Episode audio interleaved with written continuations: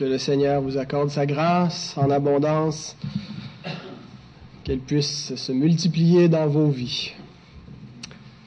Ô Éternel, notre Dieu, nous voulons te dire merci ce matin pour tes bienfaits que nous recevons en abondance jour après jour, ô Dieu. Merci de ce que nous pouvons être ici ce matin pour savoir d'où nous viennent toutes ces bénédictions. Elles descendent d'en haut, du Père des Lumières, auprès duquel il n'y a ni changement, ni ombre de variation. Oui, Seigneur, ta bonté ne change pas. Elle ne dépend pas des circonstances. Elle ne dépend pas de, de notre comportement. Mais elle est inconditionnelle et tu l'as décrété à notre égard de toute éternité en Jésus-Christ. Et rien ne peut altérer cet amour Rien ne peut nous ravir de ta main. Nous sommes du côté du vainqueur, parce qu'il s'est placé de notre côté, parce qu'il a livré son Fils pour nous, parce qu'il nous a acquis la victoire. Et nous sommes heureux, Seigneur, de connaître cet évangile. Nous nous confions dans cette bonne nouvelle. Nos âmes sont en repos, sont en paix, en comprenant ces choses et en vivant ces bénédictions en réalisant ton pardon et la paix qui en découle. Ô Seigneur, puisses-tu te glorifier dans nos vies, chacun individuellement, et dans notre vie en Église, dans nos rapports que nous avons les uns avec, les autres, dans notre communion. Puissions-nous être animés par la charité et l'empressement les uns envers les autres pour te glorifier, pour te servir, Seigneur, nous demandons ta bénédiction en cette journée. Cette journée qui a été mise à part depuis la création du monde où tu t'es reposé. Et depuis, Seigneur, euh, euh, ce sabbat est, inscrit dans le cours des choses, Seigneur, et nous voulons aujourd'hui t'honorer. Nous voulons prendre ce jour pour tourner nos yeux vers toi, tourner nos cœurs, te rencontrer et, et nous reposer et te glorifier, Seigneur. Nous te donnons gloire et honneur toute la louange, Seigneur. Aussi faible sommes-nous pour te la donner. Puisses-tu être glorifié, Seigneur, ce matin par ton Église. Et nous te prions pour tous ceux qui, s'assemblent en divers lieux, pour nos frères et sœurs avec lesquels tu nous as providentiellement rapprochés, avec lesquels nous sommes euh, en plus, dans une communion plus étroite. Nous te prions de les bénir ce matin de ta présence, de les rencontrer, d'accorder ton onction à ceux qui apportent ta parole. Nous te prions pour euh, ceux qui, qui ont pris la route des vacances, qui sont partis, que tu les protèges et qu'ils puissent également se recueillir en cette journée et te rencontrer. Gloire et honneur à toi, ô Éternel, notre Dieu bon, fidèle. Amen. Je vous invite à ouvrir la parole de Dieu dans le livre de Néhémie au chapitre 3. Dans ce passage, Néhémie euh, nous décrit les travaux. D'ailleurs, c'est le titre de cette prédication, le début des travaux. les, deux chapitres précédents ont préparé un petit peu le terrain euh, pour que les, travaux puissent officiellement prendre place. On a reçu la permission légale, la bénédiction de l'Éternel, et maintenant c'est le début des travaux. Et dans le chapitre 3, Néhémie nous fait faire une visite guidée, nous fait faire le tour du chantier. Et, on part au verset 1, on part à la porte des brebis, et on revient au verset 32 à la porte des brebis. On fait vraiment le tour de Jérusalem. Alors c'est un texte qui est intéressant pour euh, les archéologues et, tous ceux qui font de la, recherche historique, parce que c'est un des textes qui nous décrit le plus la ville de Jérusalem à l'époque, euh, pour connaître sa, dimension, pour connaître euh, les, les, les, lieux importants de la ville. Donc on a vraiment une description très très détaillée du chantier, mais également de la ville. Alors, Néhémie, chapitre 3, les versets 1 à 32. C'est un, texte assez long, mais nous allons prendre le temps de bien le lire. Eliashib, le souverain sacrificateur, se leva avec ses frères, les sacrificateurs, et ils bâtirent la porte des brebis. Ils la consacrèrent et en posèrent les battants. Ils la consacrèrent depuis la tour de Méa jusqu'à la tour de Hananel. À côté d'Eliashib, On continue, on, va un peu plus loin dans notre, tour. À côté d'Iliashib bâtirent les hommes de Jéricho. À côté de lui bâtit aussi Zakur, fils d'Imri. Les fils de Sénaa bâtirent la porte des poissons. Ils la couvrirent et en posèrent les battants, les verrous et les barres. À côté d'eux travailla aux réparations Mérémoth, fils d'Uri, fils d'Akot. À côté d'eux travailla Meshulam, fils de Berekia, fils de Meshezabel. à côté d'eux travailla Tsadok, fils de Baana. À côté d'eux travaillèrent les Técoïtes, dont les principaux ne se soumirent pas au service de leur seigneur.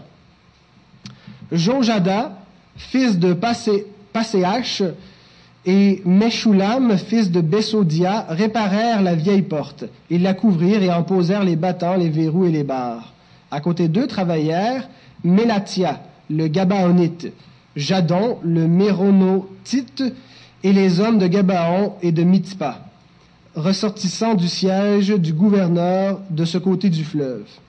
À côté d'eux travailla Ouziel, fils de Haradja, d'entre les orfèvres, et à côté de lui travailla Anania d'entre les parfumeurs. Ils laissèrent Jérusalem jusqu'à la muraille large.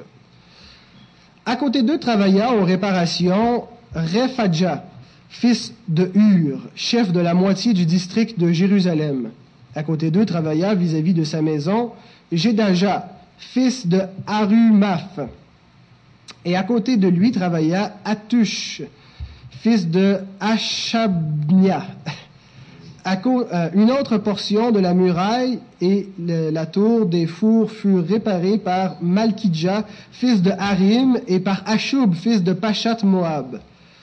À côté d'eux travailla avec ses filles Shalom, fils de fils chef de la moitié du district de Jérusalem. Hanoun et les habitants de Zanoah réparèrent la porte de la vallée. Ils la bâtirent et en posèrent les battants, les verrous et les barres. Ils firent de plus mille coudées de murs jusqu'à la porte du fumier. Malkidja, fils de Rekab, chef du district de Beth Akirem, répara la porte du fumier. Il la bâtit et en posa les battants, les verrous et les barres. Shaloun, fils de Kol Osé, chef du district de Mitzpah, répara la porte de la source. Il la bâtit, il couvrit la couvrit et en posa les battants, les verrous et les barres. Il fit de plus le mur de l'étang de Siloé, près du jardin du roi, jusqu'au degré qui descendent de la cité de David. Après lui, Néhémie, fils d'Asbuc, chef de la moitié du district de Bethur, travailla aux réparations jusque vis-à-vis des sépulcres de David, jusqu'à l'étang qui avait été construit et jusqu'à la maison des héros. Après lui travaillèrent les Lévites, Réhum, fils de Bani, et à côté de lui travailla pour son district Achabia, chef de la moitié du district Keïla. Après lui travaillèrent leurs frères Bavaï, fils de Enadad, chef de la moitié du district de Keïla, et à côté de lui, Ézer, fils de Josué, chef de Mitzpah, répara une autre portion de la muraille vis-à-vis -vis de la montée de l'arsenal à l'angle. Après lui, Baruch, fils de Zabaï, répara avec ardeur une autre portion depuis l'angle jusqu'à la porte de la maison d'Eliashib, le souverain sacrificateur. Après lui, Mérémoth, fils d'Uri, fils d'Akot, répara une autre portion depuis la porte de la maison d'Eliashib jusqu'à l'extrémité de la, maison d'Eliashib. Après lui travaillèrent les sacrificateurs des environs de Jérusalem. Après eux, Benjamin et Achoub travaillèrent vis-à-vis de leur maison. Après eux, Azaria, fils de Maaseja, fils d'Anania, travailla à côté de sa maison. Après lui, Binui, fils de Enadad, répara une autre portion depuis la maison d'Azaria jusqu'à l'angle et jusqu'au coin. Palal, fils d'Uzaï, travailla vis-à-vis de l'angle et de la tour supérieure euh, qui fait ou que fait saillie en avant de la maison du roi, près de la cour de la prison. Après lui travailla Pedaja, fils de Paréosh. Les Nétiniens, demeurant sur la colline, travaillèrent jusque vis-à-vis de la porte des eaux à l'orient et de la tour en saillie. Après eux, les Técoïtes réparèrent une autre portion vis-à-vis de la grande tour en saillie jusqu'au mur de la colline. Au-dessus de la porte des chevaux les sacrificateurs travaillèrent chacun devant sa maison. Après eux, Tsadok, fils d'Imer, travailla devant sa maison. Après lui travailla Shemaïja, fils de Shekania, gardien de la porte de l'Orient. Après eux, Anania, fils de Shelemia, et Anoun, le sixième, fils de Tsalaf, réparèrent une autre portion de la muraille. Après eux Meshulam, fils de Berekia, travailla vis-à-vis de sa chambre. Après lui, Malkidja, d'entre les orfèvres, travailla jusqu'aux maisons des Nétiniens et des marchands vis-à-vis de la porte de Mifkad jusqu'à la chambre haute du coin. Les orfèvres et les marchands travaillèrent entre les chambres hautes du coin et la porte des brebis. On a fait le tour de Jérusalem. Est-ce qu'on recommence? Est-ce qu'il y a de quoi de moins intéressant qu'une liste de vieux noms pratiquement imprononçables, en tout cas que la plupart des gens ont beaucoup de difficultés à prononcer, et je vous ai épargné la prononciation sémétique ancienne? Euh, est-ce qu'il y a de quoi de plus inutile en plus de lire ces listes, ah, vous savez, quand on lit l'Écriture et on tombe sur des longues listes généalogiques, surtout les chroniques, les huit premiers chapitres, hein, on, tourne les pages et on, on s'arrête pas trop sur les versets parce qu'on s'imagine que le Seigneur a pas trop à nous parler par ces textes-là. Il a une certaine utilité, on présume, pour les, Juifs et de savoir que c'était rigoureux qu'on tenait un, registre, mais euh, est-ce que c'est pas euh, très euh, inintéressant? eh bien, la Reformation Study Bible nous, donne un peu, c'est une Bible d'études, j'ai traduit la citation en français, elle nous donne l'utilité, en tout cas, que peut avoir le texte qu'on a lu ce matin. Ce chapitre souligne un thème important des livres d'Esdras et de Néhémie. Alors, quel est ce thème? Le peuple de Dieu comme un tout, et non seulement les grands et les chefs, est vital pour accomplir le plan rédempteur de Dieu. Tout le peuple de Dieu travaille ensemble pour rebâtir la muraille. Le clergé et les laïcs, les artisans et les commerçants, en communauté et en famille, chacun contribuant à l'accomplissement du tout. Alors c'est l'aspect euh, corporel d'Israël qui est à souligner, qui est à retenir et comment toutes ces personnes nous sont énumérées par leur nom, par leur prénom, des plus insignifiants aux plus importants par leur fonction dans la, communauté juive de l'époque. Et tous ceux-là sont nécessaires pour la reconstruction, pour l'édification de la muraille. Et de même, pour nous, euh, tous les, membres du corps du Christ, tous les membres de l'Église sont nécessaires et importants euh, euh, dans, l'œuvre au service de Dieu. Et Paul s'inspire souvent de l'Église de l'Ancienne Alliance, l'Église de l'Ancien Testament, si on peut l'appeler ainsi, pour, pour l'Église du Nouveau Testament. Comment il se sert souvent, il, exemplifie la communauté israélite pour en, tirer des conclusions et des applications pour les communautés chrétiennes de son époque, de son temps. Et, Paul prend cette image du corps de la communauté, comme quoi que l'Église n'est pas fragmentée, mais et un est un, solide assemblage. Et il nous dit dans Éphésiens, au chapitre 4, le verset 16, c'est de lui, en parlant de Christ, et grâce à, tous les liens de son assistance, que tout le corps, bien coordonné et formant un solide assemblage, tire son accroissement selon la force qui convient à chacune de ses parties et s'édifie lui-même dans la charité. Donc un corps solidement euh, assemblés, tissés, qui croient ensemble, croient euh, le verbe croître, euh, qui, qui s'édifie lui-même. C'est l'Église et c'est le corps. Et il, n'y a pas d'Église sans les membres de l'Église, sans chacune des parties et chacun, chacune des, des, des, personnes qui a été rachetées par le Christ. C'est ce peuple rassemblé, c'est l'Église, et c'est comme ça que le, le peuple de Dieu s'édifie et construit dans ce monde par l'Église rassemblée. Paul nous dit aussi dans Éphésiens 3.10 que les, les dominations et les autorités dans les lieux célestes connaissent aujourd'hui par l'Église la sagesse infiniment variée de Dieu. L'Église est une manifestation de la sagesse de Dieu, euh, une sagesse infiniment variée. Il, y a un aspect qui est souligné, c'est la diversité dans le corps. Il n'y a pas euh, une, seule sorte de, partie ou de membre dans, un, corps. il y a une, diversité, il une pluralité de fonctions pour que le tout fonctionne et que le tout soit harmonisé et, euh, aille à bon escient pour l'édification du projet de Dieu. Donc, euh, c'est un peu dans ce sens-là qu'on va utiliser ce texte. Mais on voit, on va voir en fait deux choses rapidement. Euh, les premiers obstacles au travail.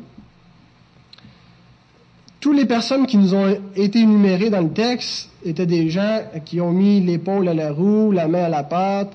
Euh, tout le monde travaille. À l'exception au verset 5, euh, il nous est dit, à côté d'eux travaillèrent les Técoïtes, dont les principaux ne se soumirent pas au service de leur Seigneur.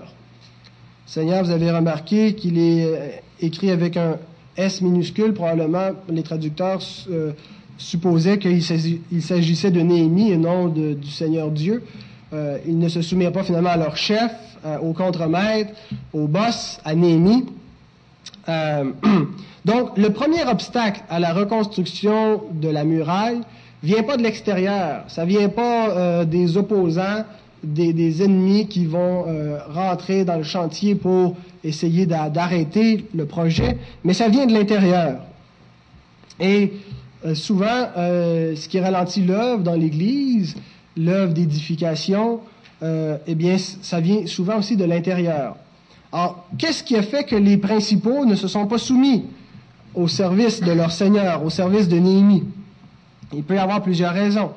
Mais une des raisons est simplement l'insoumission l'insoumission pour l'insoumission. Euh, le cœur étant rebelle est souvent hostile aux autorités que Dieu a établies pour plusieurs raisons. On peut être jaloux, on peut envier, on peut répugner l'idée de, de, se soumettre comme si cela brimait notre personne.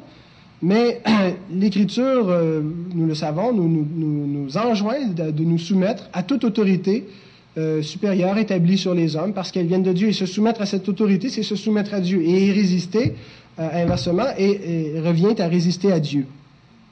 Et dans l'Église également, Dieu a établi des autorités sur son peuple. L'apôtre Pierre nous dit, sa première épître, chapitre 5, les versets 5 et 6, De même, vous qui êtes jeunes, soyez soumis aux anciens. Et tous, dans vos rapports mutuels, revêtez-vous d'humilité, car Dieu résiste aux orgueilleux, mais il fait grâce aux humbles. Humiliez-vous donc sous la main puissante de Dieu afin qu'il vous élève au temps convenable. Et je pense qu'on peut, euh, sans faire tort au texte, interpréter que la main de Dieu, dans le contexte, c'est finalement les anciens. Humiliez-vous sous la main de Dieu et il vous élèvera, il vous mettra en autorité, en position au temps convenable. Alors soumettez-vous aux anciens, euh, c'est ce que l'Écriture nous dit. Comme euh, les chefs ici étaient appelés à se soumettre à leur Seigneur, à Néhémie, Dieu a établi des chefs, Dieu a établi des, gens pour conduire son Église. Et, un chef, l'Écriture nous le dit, ne s'établit pas de lui-même. Hein, Hébreu, l'Épître aux Hébreux nous dit en parlant de Jésus que personne ne, s'arroge lui-même l'honneur de, la fonction que Jésus a reçue, d'être sacrificateur. Je, Pardonnez-moi la, paraphrase, euh, c'est peut-être mal, mal cité, mais dans Hébreu 5, euh, il nous est dit, c'est ça, que Jésus a été établi souverain sacrificateur et qu'il ne s'est pas lui-même attribué ce titre et cet honneur, mais que ça lui était donné par Dieu. Euh, et, ça nous rappelle que les offices, les fonctions, on ne peut pas s'y auto-proclamer. Une personne qui, dirait, ben, moi je veux être pasteur, je serai pasteur, et, qui veut s'y imposer, qui veut être ancien ou n'importe quel office, euh, n'a pas ce pouvoir parce qu'elle est persuadée. C'est Dieu qui appelle. Et comment est-ce que Dieu appelle? Ben, Dieu appelle au travers de l'Église. Euh, c'est au sein de la communauté qu'on reconnaît l'autorité, les dons euh, que, Dieu a confiés à une personne. Et la personne est établie par l'Église, mais ultimement, c'est par Dieu. Et une fois que cette personne-là est, en fonction, est en autorité, eh bien, le peuple de Dieu euh, est appelé à s'y soumettre.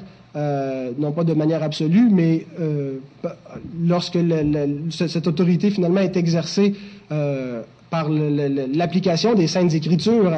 alors, pour autant que la personne demeure fidèle aux saintes écritures, nous devons demeurer fidèles à son autorité. Donc, l'insoumission est souvent une cause d'échec à l'avancement du plan de Dieu dans l'Église, dans nos vies. Euh, et l'insoumission, c'est parfois subtil. C'est pas une rébellion ouverte où, euh, on proteste dès que la prédication est proclamée. Mais ne pas obéir à ce qui est proclamé du haut de la tribune lorsqu'on sait pertinemment que cela vient de la parole de Dieu et que c'est Dieu qui parle, ultimement, eh bien, c'est de l'insoumission. Euh, or, se soumettre aux anciens ou se soumettre à l'autorité que Dieu a établie, c'est obéir à la parole de Dieu euh, lorsqu'elle est proclamée. Alors, la soumission est, fondamentale. Une autre raison qui peut euh, empêcher, euh, qui, explique peut-être pourquoi les, les principaux ne se sont pas soumis, c'est peut-être la paresse ou la, procrastination, un, grand mot qui veut dire remettre à demain ce qu'on peut faire aujourd'hui, la procrastination. Proverbe chapitre 18, verset 9 nous dit, Celui qui se relâche dans son travail est frère de celui qui détruit. Celui qui se relâche est frère de celui qui détruit. Le paresseux n'édifie pas. Et, et, et, sa position n'est pas neutre. Il ne fait pas juste être inutile, il devient nuisible. Il est frère de celui qui détruit. On ne peut pas ne pas avoir d'impact dans l'Église. Notre absence a un impact le, on ne peut pas juste être neutre puis dire euh, je fais pas de tort. Ne, pas contribuer est un tort, nous dit l'Écriture. Et, l'Écriture a long à dire sur la paresse. Euh, Proverbe 24, les versets 30 à 34 nous, euh, prennent cette image. J'ai passé du, près du champ d'un paresseux et près de la vigne d'un homme dépourvu de sens. Et voici les épines y croissaient partout, les ronces en couvraient la face, et le mur de pierre était écroulé. J'ai regardé attentivement et j'ai tiré instruction de ce que j'ai vu. Un peu de sommeil, un peu d'assoupissement, un peu croiser les mains pour dormir, et la pauvreté te surprendra comme un rôdeur, et la disette comme un homme en armes. Un frère me disait, euh, c'est Pierre, euh, qui me disait, Pierre Burke, on ne tombe pas dans le péché, on glisse. Et, euh, je pense que tu citais euh, une sœur euh, du passé. on ne tombe pas dans le péché, on glisse. C'est pas du jour au lendemain que les orties se sont mis à pousser, que la, muraille a été jetée à, terre, que, le mur était défait et que la, maison du paresseux était devenue une proie facile pour les voleurs et, pour toutes les, menaces, toutes les, tous les, prédateurs. Un petit peu croiser les mains, un peu d'assouplissement un peu de sommeil et la conséquence vient. Ah, il, faut, il faut toujours veiller, il faut toujours rester sur nos gardes et, ça prend de, de l'énergie, un effort volontaire et conscient pour entretenir notre vie spirituelle et entretenir la spiritualité de l'Église. Euh, ça prend rien pour que la vie de prière d'une Église s'éteigne. C'est un, lumignon infime qui, qui, qui, brûle encore et qui a peine à, brûler, à se maintenir. Et si on ne l'entretient pas, eh bien, ça s'éteint. Et, ça vient progressivement, mais on, se réveille après, après quelques temps et on dit qu'est-ce qui s'est passé? Et voici euh, les, les, les, attaques de l'ennemi sont venues, nous n'étions pas prêts. Alors, la paresse est un obstacle. Et une autre chose qui peut peut-être expliquer aussi pourquoi ils ne se sont pas soumis, c'est le désintérêt. Hébreux 6, les versets 11 et 12 nous disent, Nous désirons que chacun de vous montre le même zèle pour conserver jusqu'à la fin une pleine espérance, en sorte que vous ne vous relâchiez point et que vous imitiez ceux qui par la foi et la persévérance héritent des promesses. Il faut avoir cet empressement il faut entretenir cet intérêt.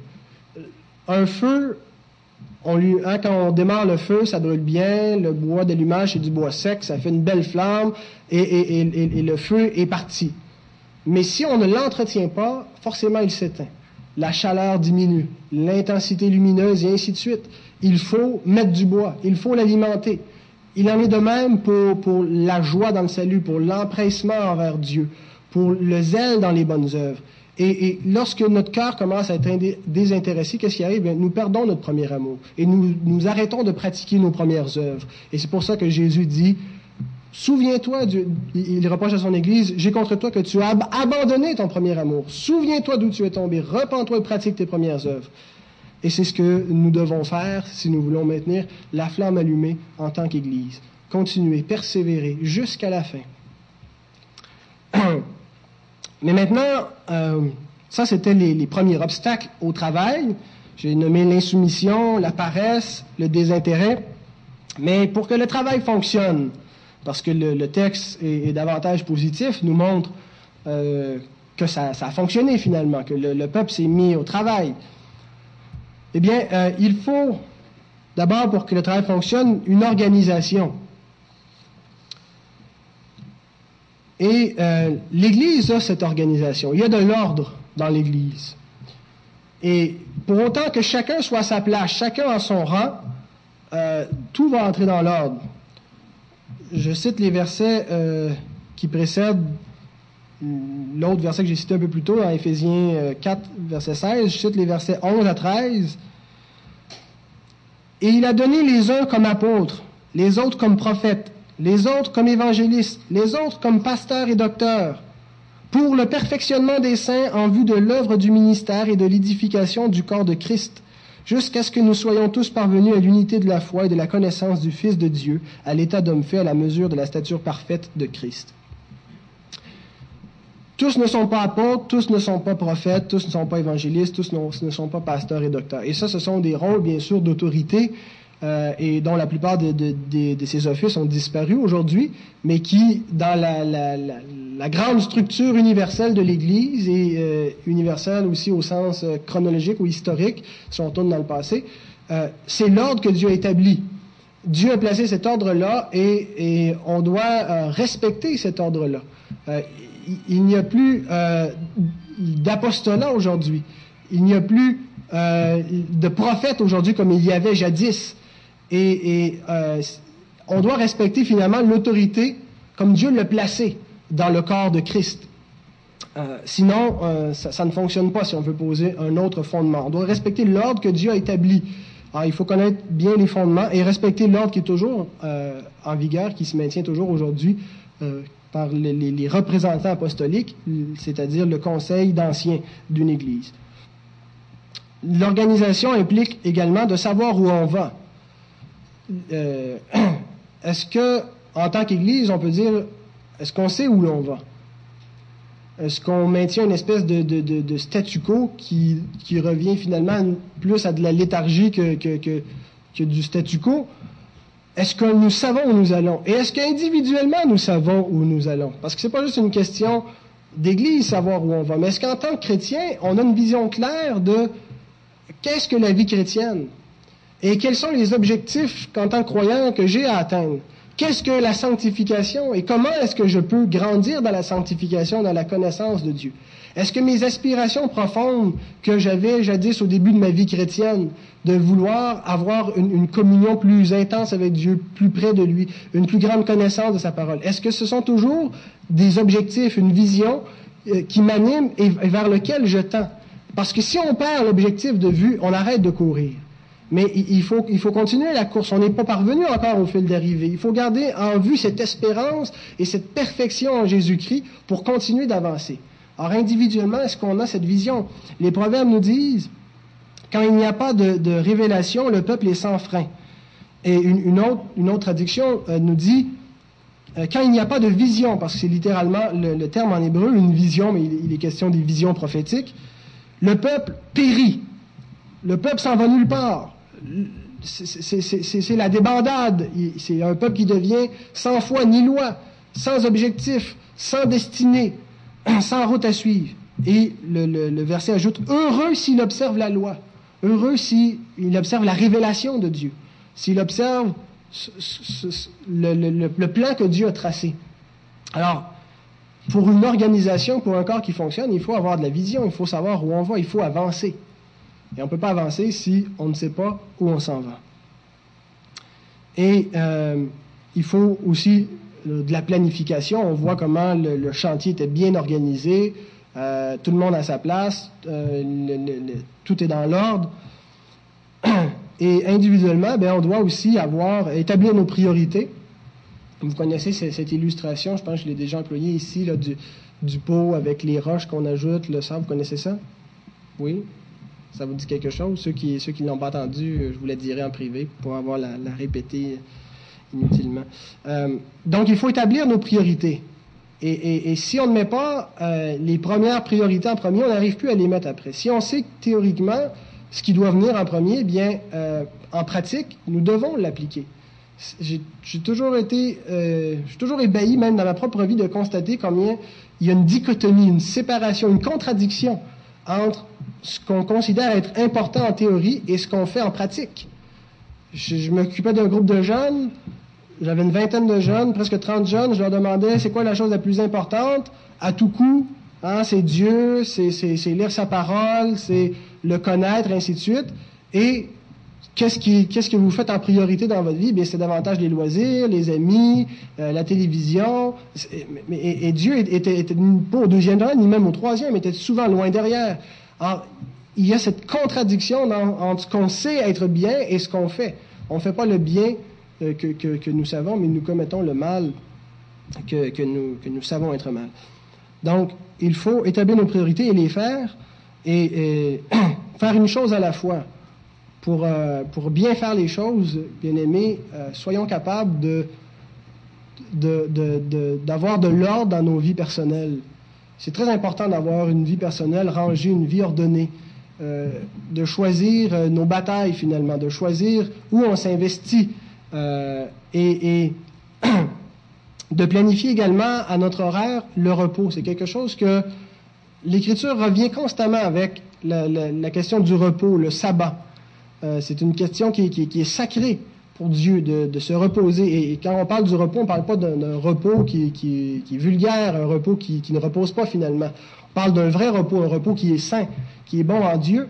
Et on sait comment le repos nous fait du bien mais on ne doit pas attendre qu'il reste du temps et des trous dans l'horaire pour se reposer. Le repos doit être planifié à l'horaire. On, a tendance à, dire, ben, quand j'aurai tout fini ça, je me reposerai, je m'arrêterai un peu. Eh bien, on doit, au contraire, dans notre planification de notre temps, euh, déterminer qu'il y aura des temps où on s'arrêtera, même si l'étape précédente n'aura pas été terminée, parce que c'est le repos et c'est ce qui est, déterminé. Et, et c'est pas pour rien que Dieu a placé un jour sur sept pour s'arrêter et se reposer, parce que du travail, il va encore en avoir demain, puis ça n'arrêtera jamais. Donc, il faut planifier, il faut être organisé, il faut être ordonné dans notre vie, une vie saine, et, donc le travail va bien fonctionner. Donc ça, c'était pour l'organisation. Et la dernière chose, ou la deuxième chose, pour que le travail fonctionne, pour que l'Église œuvre, il faut que, comme les Israélites nous disions, levons-nous et bâtissons. Il faut que l'Église, ensemble, que le corps dans son, dans son entièreté, décide de prendre la charge de, de faire le travail. C'est impossible qu'il y ait une œuvre, que nous avancions, que, nous allions quelque part, si nous ne le décidons pas ensemble, si nous on peut, quand, les anciens proposent un projet, euh, que ce soit le café, que ce soit de l'évangélisation, on peut dire oui, amen, d'accord, prenez les budgets pour faire ça, on donne notre offrande pour ça, mais si l'Église ne fait pas plus que juste dire amen, elle, ne s'engage pas, n'y va pas, ne, met pas la, main à la pâte, il ne se passe rien le, secret, c'est le levons-nous et bâtissons. Il faut que non seulement on, dise oui, c'est un bon projet, mais que nous le fassions. Et c'est souvent là euh, où, euh, on décroche, littéralement. Vous connaissez probablement la loi du 20-80. C'est une loi qui, semble être universellement euh, reconnu dans l'ensemble des églises. Le 20-80, c'est que dans les églises, il y a 20% des membres qui font 80% du travail et 80% des membres qui font 20% du reste du travail. Et, ça peut être dérangeant d'entendre une telle chose, mais ce que je constate, c'est que c'est une réalité. Euh, certainement dans notre Église et certainement ailleurs. Euh, on dit aussi l'Église, c'est comme, c'est comme un match de football. On a 80 000 personnes dans les estrades qui auraient définitivement besoin de faire un peu d'exercice, puis on a 22 gars sur le terrain qui sont épuisés, qui auraient définitivement besoin d'un peu de repos. Alors, malheureusement, c'est ça souvent l'Église. Si, si, on pense que la vie d'Église consiste ou se résume au culte du dimanche matin, c'est une erreur. Ce n'est qu'une portion de la vie d'Église. La vie d'Église, c'est beaucoup plus large que ça, ça transcende. Le culte, ce n'est que l'Église qui se rassemble pour, pour adorer Dieu. Mais l'Église, c'est un peuple racheté, une communauté qui, qui, qui, qui, vit ensemble, qui se soutient, qui, qui se visite, qui, qui se sert mutuellement, qui se connaît, qui se côtoie. Il faut qu'il y ait une vie d'Église. Et, soyons francs avec nous-mêmes, frères et sœurs. Notre vie d'Église, elle n'est pas à, à, son mieux. Elle n'est pas ce qui est plus élevé. On a, on a décroché, on n'est pas en train de dire levons-nous et bâtissons. On a abandonné des réunions. On a cessé de se fréquenter. On a cessé de se téléphoner, de s'encourager, de, de s'entraider, de s'entraimer, ultimement. Euh, et, je ne dis pas de manière absolue. Bien sûr, il y a encore une vie dans cette Église. Il y a encore des gens euh, qui, qui, œuvrent et, et, qui font quelque chose. Euh, mais si ce n'est que ça que la vie d'Église, eh bien, on s'est trompé. C'est beaucoup plus que ça. Il faut aller plus loin. Euh, soyons honnêtes et, ayons l'honnêteté d'admettre que, en ce moment, tout n'est pas comme ça devrait être. Nous ne sommes pas en train de dire levons-nous et bâtissons. Ou si nous le disons, nous ne le faisons pas. Il y a énormément de travail. On a un grand Dieu. Il y a une tâche énorme et, il y a tellement peu d'ouvriers dans la moisson. Prions que Dieu envoie des ouvriers dans sa moisson. Et nous sommes nous-mêmes des ouvriers que le Seigneur a rachetés pour le servir. Et je ne veux pas que cette exhortation nous fasse un effet décourageant, qu'on reparte la mine abattue, puis euh, culpabilisé, puis si ça continue, ben, j'irai ailleurs dans l'église on m'écœurera pas avec, avec ça, puis de vouloir que je participe. Écoutons, frères et sœurs, euh, soyons honnêtes avec Dieu, soyons honnêtes avec nous-mêmes si on veut voir la gloire du Seigneur, c'est vraiment ce qu'on dit, si on est sincère dans nos louanges, quand on dit gloire à toi, tu es le plus haut, tu es Est-ce que c'est vrai? Est-ce qu'on le pense vraiment? Est-ce qu'on est, on est préoccupé par ça? Est-ce que Dieu a la première place? Eh bien, si Dieu a la première place, ça va, ça va se voir dans la manière dont nous aimons notre prochain, dans la manière dont nous agissons avec nos frères et nos sœurs. Si quelqu'un n'aime pas son frère et sa sœur, il ne peut pas dire qu'il aime Dieu. C'est ce que nous dit l'Écriture. Et vous savez ce que ça veut dire aimer son frère et sa sœur. C'est pas juste une question de sentiment, d'émotion. C'est une question de service, d'action. Et on a une pléthore de gens qui nous sont énumérés dans le texte, qui auraient pu donner un paquet d'excuses pour dire moi, il n'est pas question que je travaille, que je me salisse les mains à cette œuvre-là. Il n'est pas question que, je m'implique davantage, j'en fais.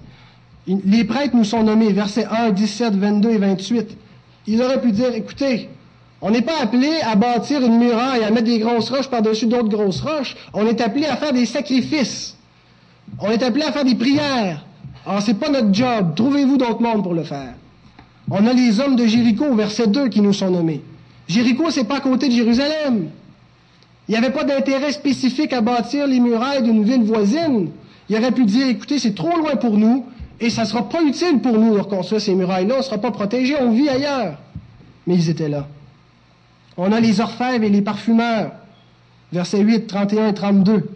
Eux, ils auraient pu dire, écoutez, nous, on ne travaille pas dans le rough. Notre convention collective dit qu'on on travaille dans la finition. On est des parfumeurs et des orfèvres. Donc, le rough, on laisse ça aux menuisiers, on laisse ça aux autres, c'est pas notre job. Mais ils étaient là, ils travaillaient. On a aussi les chefs de district, versets 9 à 19. D'une multitude de chefs de district. Les cadres supérieurs, presque des fonctionnaires.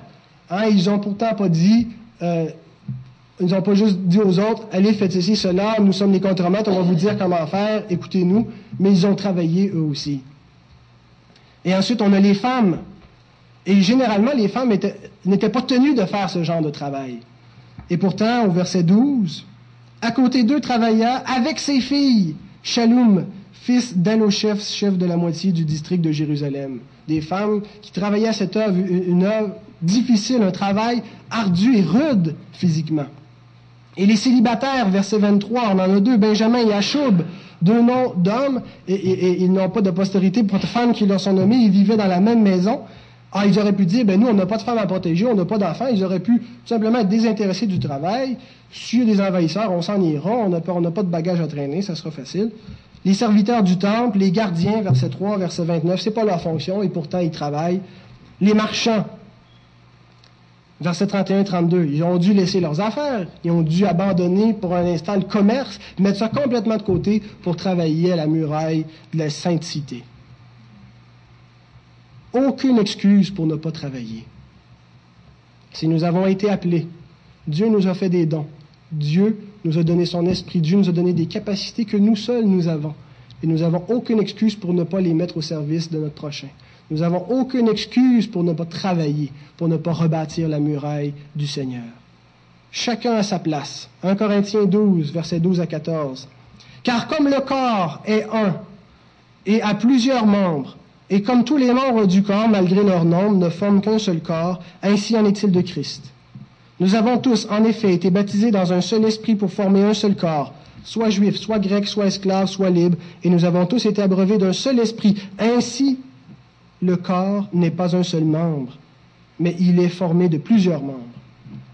Un peu plus bas, versets 18 à 21. Maintenant, Dieu a placé chacun des membres dans le corps comme il l'a voulu. Si tous étaient un seul membre, où serait le corps? Maintenant donc, il y a plusieurs membres et un seul corps. L'œil ne peut pas dire à la main, je n'ai pas besoin de toi, ni la tête dire aux pieds, je n'ai pas besoin de vous. Vous savez, pour le membre individuellement, il n'y a pas mieux pour lui que de travailler au profit du corps. On lit au verset 28 dans Néhémie chapitre 3 que les sacrificateurs travaillèrent chacun devant sa maison. La section de la muraille qu'ils ont décidé de rebâtir, c'était celle qui était devant leur maison. Et on le lit à deux autres reprises pour euh, Benjamin et Achoub, verset 23. Euh, alors s'il sait que le bout de la muraille qui protège sa muraille, c'est lui qui va le reconstruire, eh bien, il va, bien le faire. Hein. Euh, il ne voudra pas que, lorsque les envahisseurs vont venir, que la muraille soit facile à cet endroit à, jeter à terre, à percer. Alors, on va faire une bonne job pour s'assurer que nos maisons sont bien protégées parce que nos maisons sont juste derrière cette section de la muraille. Donc, il n'y avait pas mieux pour sa propre maison que de travailler à la muraille de Jérusalem pour protéger sa propre maison. Et il faut que nous comprenions qu'il est bon pour nos maisons, notre maisonnée, notre foyer, notre mariage, nos enfants, notre vie de famille, notre vie individuelle. Il nous est extrêmement profitable pour tout cela, pour notre maison, de travailler à la maison de l'Éternel.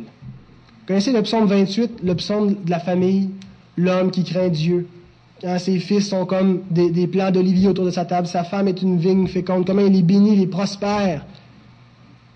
C'est le psaume de la famille. Et ça nous dit que l'Éternel te bénira de Sion, de la sainte cité. C'est d'ici que le Seigneur te bénit. Et c'est peut-être symbolique, mais de l'Église, de la Sion, d'où Dieu réside au cœur de son peuple, Dieu te bénira. Travaille à la maison de Dieu, reconstruis ses murailles et ça sera profitable pour ta propre maison. Comment elle sera protégée contre l'ennemi? Parce qu'elle est gardée, ta propre maison, par ces murailles que tu édifies. Ton foyer, ton mariage, tes enfants, ta vie. C'est bon pour le membre individuellement de travailler au corps, de travailler à l'ensemble du travail, parce que c'est la seule façon pour lui de grandir dans la vie chrétienne. Jésus a dit, Marc 10, verset 43-44. Quiconque veut être grand, quiconque veut grandir finalement parmi vous, qu'il soit votre serviteur, et quiconque veut être le premier parmi vous, qu'il soit l'esclave de tous. Voulons-nous grandir? Voulons-nous être édifiés, être, grands, être euh, en croissance dans la vie chrétienne? Ça ne peut pas se faire sans le service de notre prochain, sans, la service, sans le service de la maison de Dieu. Et non seulement c'est bon pour lui, individuellement, le membre de servir le corps, mais c'est bon pour tout le corps, c'est bon pour tout le peuple. Paul nous dit, 1 Corinthiens 12 toujours, verset 22, mais bien plutôt les membres du corps qui paraissent être les plus faibles sont nécessaires. Ils sont pas juste un peu utiles, ils sont pas juste fonctionnables de temps en temps, ils sont pas juste là par apparence, ils sont pas juste là pour remplir le bâtiment, donner l'impression qu'on est plus. Les membres du corps qui paraissent être les plus faibles sont nécessaires. C'est une nécessité. Il les faut. Dieu les a voulus là. On en a besoin pour l'édification de la maison de Dieu. Alors, si quelqu'un se sent insignifiant, sans importance, ça ne change rien, moi, que je sois là ou que je ne sois pas là. Non, pas besoin de moi. Eh bien, c'est faux. C'est un faux raisonnement qui ne vient pas de Dieu.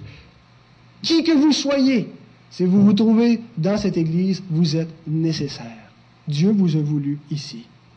Et Pierre nous rappelle, 1 Pierre 4, 10 à 11, comme de bons dispensateurs des diverses grâces de Dieu. De bons dispensateurs, ça veut dire de bons administrateurs. Dieu nous a établis comme gérants, de donner une fonction, de gérer. Gérer quoi?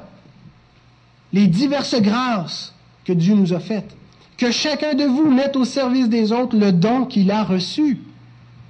Si quelqu'un parle, que ce soit comme annonçant les oracles de Dieu. Si quelqu'un remplit un ministère, qu'il le remplisse selon la force que Dieu communique, afin qu'en toute chose Dieu soit glorifié par Jésus-Christ, à qui appartiennent la gloire et la puissance au siècle des siècles. Amen. Voyez-vous comment ça termine par la gloire de Dieu? C'est ce que j'ai appelé la théocentricité du service chrétien. La théocentricité. Du, comment le service chrétien, finalement, c'est Dieu qui est au centre. Gloire à Dieu. Il termine en donnant, ça va donner gloire à Dieu, ça va glorifier Jésus-Christ que de servir les autres, que de mettre nos dons au service de notre prochain. Alors, qu'est-ce que nous voulons servir Dieu? Glorifier le Seigneur, nous l'aimons, il nous a rachetés, on est reconnaissant. Comment est-ce qu'on peut le faire? Comment est-ce qu'on sert Dieu? En servant notre prochain, en servant son Église, en le priant, en se rassemblant, en le servant. La théocentricité du service chrétien. Et lorsque nous agissons ainsi, chacun recevra la reconnaissance, individuellement, la reconnaissance qui lui est due. Remarquez comment Néhémie reconnaît l'ouvrage de chacun des siens qui travaillent. Il passe, il fait le tour du chantier et un à un, il examine, il, il, note. Et pour tout le, reste de l'histoire de la rédemption, les noms de ces personnes ont été retenus. Ils ont été soulignés et ça a été inscrit, on a dit leur travail. Hein, ils ont été loués et leur contribution a été soulignée, un à un. Et il y a un contraste intéressant entre Nebuchadnezzar qui regarde à Babylone et qui constate la gloire de Babylone et, et Néhémie qui regarde Jérusalem et qui constate cette gloire. Nebuchadnezzar, Daniel, chapitre 4, verset 30, le roi prit la parole et dit, N'est-ce pas ici Babylone la grande que j'ai bâtie comme résidence royale par la puissance de ma force et pour la gloire de ma magnificence. Et on sait comment et Nebuchadnezzar est tombé et sa, cité glorieuse avec lui. Et Néhémie,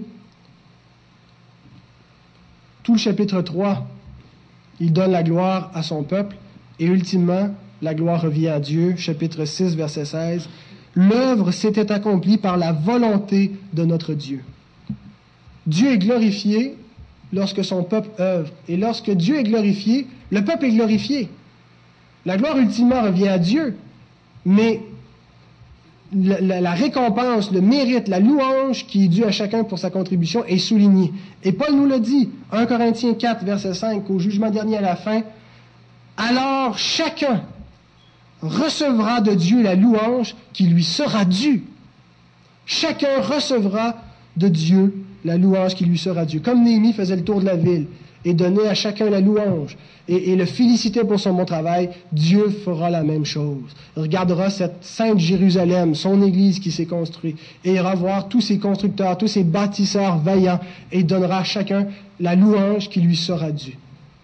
Pouvez-vous imaginer une louange plus précieuse, un cadeau plus merveilleux que de recevoir du roi des rois, de celui qui ne ment pas, de recevoir ce type d'approbation, cette louange plus gratifiante jusqu'à en glorifier l'être entier, à le transformer dans une image glorieuse semblable à celle de Christ en entendant la louange que Dieu nous donnera pour le bon travail. Et en tout cela, Dieu sera glorifié. Ultimement, lorsque nous nous servons les uns les autres, Jésus-Christ est glorifié, Dieu est glorifié. À lui soit la gloire au siècle des siècles. Amen.